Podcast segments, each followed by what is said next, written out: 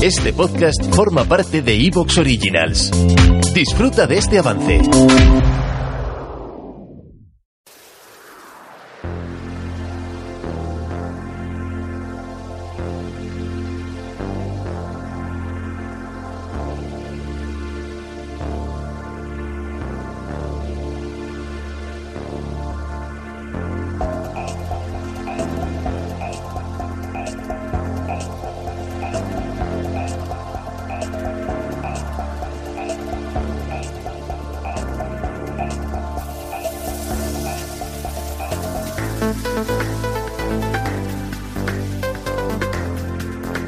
Amigos, amigas, muy buenas y muy bienvenidos a Ecos de lo Remoto. Ya estamos aquí de nuevo. Gracias de verdad por el éxito que ha tenido nuestro programa anterior, este formato de límite 48 horas, con un, caso duro, con un programa de estos que son difíciles de hacer, la desaparición de Emanuela Orlandi en el Vaticano. Si no lo has escuchado, pues ahora solo puedes hacerlo si eres mecenas. Pero oye, que te animamos a que te conviertas en mecenas de Ecos de lo Remoto. Y bueno, ya sabéis, estamos aquí de nuevo. Esta, esta vez toca recibir a una invitada de lujo. Enseguida vamos con ella, pero antes pues vamos a saludar a nuestro compañero, a Israel Gordón. ¿Qué tal, Israel? Bueno, muy bien. La verdad que con muchas ganas de, de, escuchar este programa, con muchas ganas de estar atento a todo lo que se cuente en él, porque la verdad es que va a ser un programa muy, muy interesante. Porque es que, bueno, este tema que traemos Álvaro, yo sé que va a gustar sé que, que, es otro, otro must de esos del misterio y vamos, vamos, que, que no os lo podéis perder, ¿eh? o sea que tenéis que escucharlo completamente hasta el final y decirnos qué os parece. Efectivamente, vamos a avisar, hoy viene con nosotros Israel Espino. Israel Espino pues es una de las grandes divulgadoras de la, de la cultura y tradiciones, eh, en este caso extremeñas, pero realmente ya vais a ver cómo eh, en su ensayo, en su ensayo Gente de Muerte, pues ella ha estado en un montón de lugares. Así que ha trascendido totalmente su territorio, su zona de confort, que es Extremadura. Pero lo que no puede ser es una regla del multiverso, es que en un solo universo, en un solo programa, se den cita dos Israeles, un Israel macho y una Israel hembra. Así que Isra, no vas a poder estar en la entrevista. Vale, vale, no, no, claro, evidentemente, viniendo Israel, Israel, J. Espino, ya intentamos hacer una, alguna entrevista algunas veces y hubo algunos momentos complicados cuando tú decías Israel. Cuando, cuando hablabas a Israel, nadie sabía a quién te referías.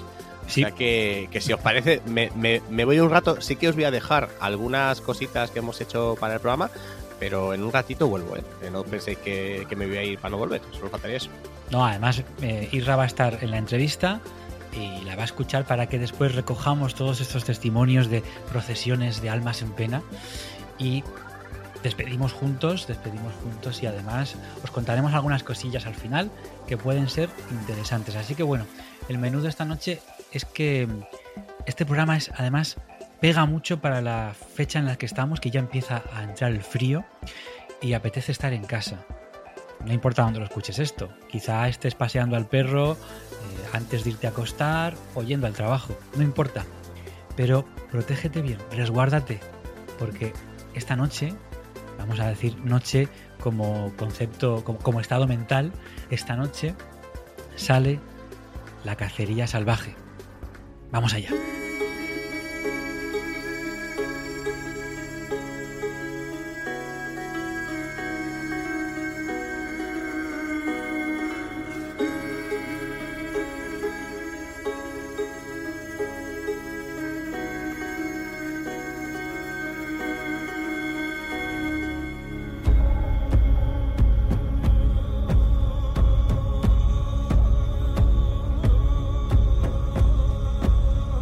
Almas de los muertos aullan en la noche, en alas de la tormenta. Al menos así lo creían nuestros ancestros, porque desde tiempos inmemoriales se tiene el convencimiento de que existen ejércitos de ánimas que se trasladan en las tempestades y las nubes oscuras, con un propósito desconocido pero aterrador. Esta es la base del fenómeno espectral de la cacería salvaje y de sus distintas manifestaciones que, como hordas sobrenaturales, pueblan las noches invernales, recorren en su vuelo siglos y kilómetros y, a pesar del tiempo y del espacio, aún se mantienen vivas. Emprendemos en estas páginas un viaje legendario para recorrer la vieja Europa tras las huellas borrosas de esos cortejos mágicos. Buscaremos, junto a dioses paganos, al ejército furioso en las frías tierras escandinavas, a los jinetes sin cabeza en los frondosos bosques germánicos, a las ruidosas cacerías salvajes en las landas francesas, a los cortejos de hadas en los verdes valles galeses y a los infernales sabuesos sobrenaturales en los desolados páramos británicos. Recorreremos en la noche las solitarias sendas de la España rural a la luz mortecina de las velas para intentar contemplar a ras de tierra o sobre el aire, a pie o a caballo, a una tropa desconocida cuyo nombre se ignora o se musita con miedo. La Santa Compañía, la Mala Bestia, la Huéspeda de Almas, la Procesión de la Huestia, distintos nombres para caminantes difuntos que, iluminados por la luna y por la pálida luz de los cirios, preconizan la muerte en caminos aislados y en aldeas dormidas. Y descubriremos al final del viaje, fascinados y sobrecogidos, cómo la hueste antigua sigue dejando impresas sus huellas descarnadas en la gélida escarcha del camino.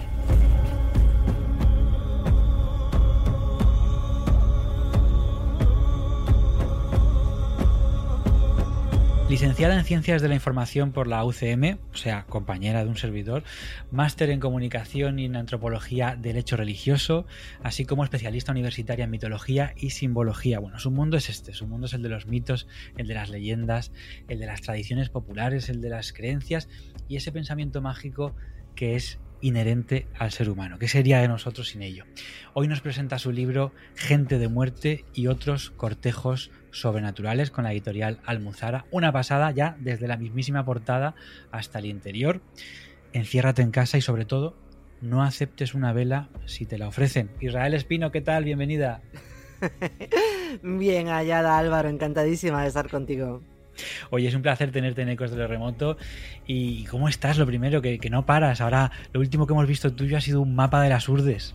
Sí, jo, es que estoy en un momento muy bonito. La verdad pues que tú, tú, sabes, porque es igual que yo que estás a mil cosas, que hay una época en la que no paras de, sembrar, sembrar, sembrar, pero siembras y no recoges porque no es el momento.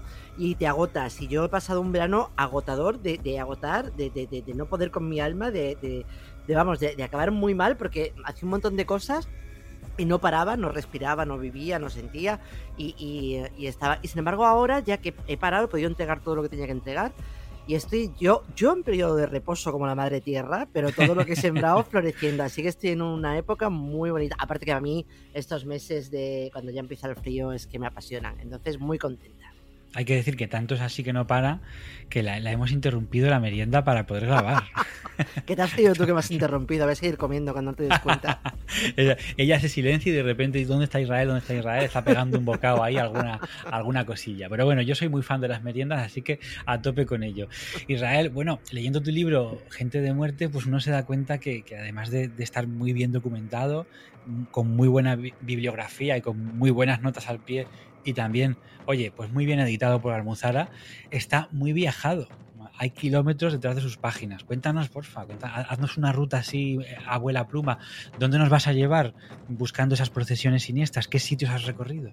Pues por toda Europa, porque, a ver, te cuento, a mí me, gusta muchísimo y pienso que es indispensable la, investigación de sillón. O sea, me gusta mucho en la biblioteca, enredar por libros. He estado mucho tiempo documentándome, pero claro, cuando empiezas a ver que se ha aparecido un jinete sin cabeza en tal páramo de Yorkshire, que de pronto se aparece unas lavanderas de la noche en la zona de la Bretaña. Ojo, pues hay que ir. Hay que ir. Es verdad también, Álvaro, te lo digo, que no, no lo he hecho todo de golpe. Claro. Hace muchos años, sí, eh, viajando, pero bueno, os voy a llevar, que es lo que, lo que me gusta, pues desde Finlandia, donde empieza toda, todo el, ejército furioso de Odín y de Botan, eh, de las Valquirias, eh, pues voy a ir bajando por, por toda Europa, Suiza, Alemania, la Selva Negra, el Valle del Rin, toda la Renania, la Bretaña francesa, por supuesto, el norte de Italia, eh, por supuesto, eh, España, básicamente, pero también toda la zona más céltica, Inglaterra, Irlanda, Escocia, en fin, em, lo que es la, Europa donde realmente estos cortejos sobrenaturales sobrevuelan los, los cielos de invierno desde hace cientos de años. Oye, me estoy dando cuenta de que es que estamos grabando este programa en la temporada de los muertos y de las procesiones, que ya las has mencionado al principio, pero que nos encanta porque estamos en esa mitad sombría del año, ¿no? Efectivamente, de hecho, Álvaro, te he dicho que, he pasado un verano bastante fastidiado por, el estrés, porque, precisamente porque yo quería, tenía firmado con, con Almuzara, con mi editorial, una fecha, una fecha que yo misma había puesto, lo reconozco. O sea, que ellos me dijeron, oye, si quieres lo dejamos para enero. No, tenía que entregarlo el 31 de agosto precisamente porque quería que saliese para todos los santos, para el Samaín, para Halloween, como lo quieras llamar, pero para esta temporada, porque es la temporada en la que se abren esas puertas del más allá y en la que estos cortejos sobrenaturales empezaban a asomar la patita un poco. Porque fíjate Álvaro, es curioso y es un algo que mucha gente no, conoce. Yo no lo sabía cuando empecé a estudiar estos temas hace años, que realmente la, temporada más peligrosa del año no es la de Halloween o la de noviembre, la de los muertos. La temporada más peligrosa donde los, nuestros antepasados pensaban que los muertos realmente eh, podían atacarnos, podían visitarnos o podían sobrevolar nuestras viviendas, eran las 12 noches, que son las noches que van desde Navidad hasta el 6 de enero, hasta Epifanía aproximadamente. O sea, donde ahora mismo más luces metemos, sino que se lo digan al, alcalde de Vigo, eh, precisamente para iluminar eso, esa oscuridad que antes tanto nos daba miedo, esas noches tan largas, tan oscuras em, y tan, tan, tan tenebrosas que em, nuestros antepasados, yo te digo, consideraban que estaban llenas eh, de espíritus, de muertos, de fantasmas, de, de seres monstruosos del seres, de, seres del más allá y que había que tener muchísimo cuidado con. ¿Te está gustando lo que escuchas? Este podcast forma parte de Evox Originals y puedes escucharlo completo y gratis desde la aplicación de Evox. Instálala desde tu store y suscríbete a él para no perderte ningún episodio.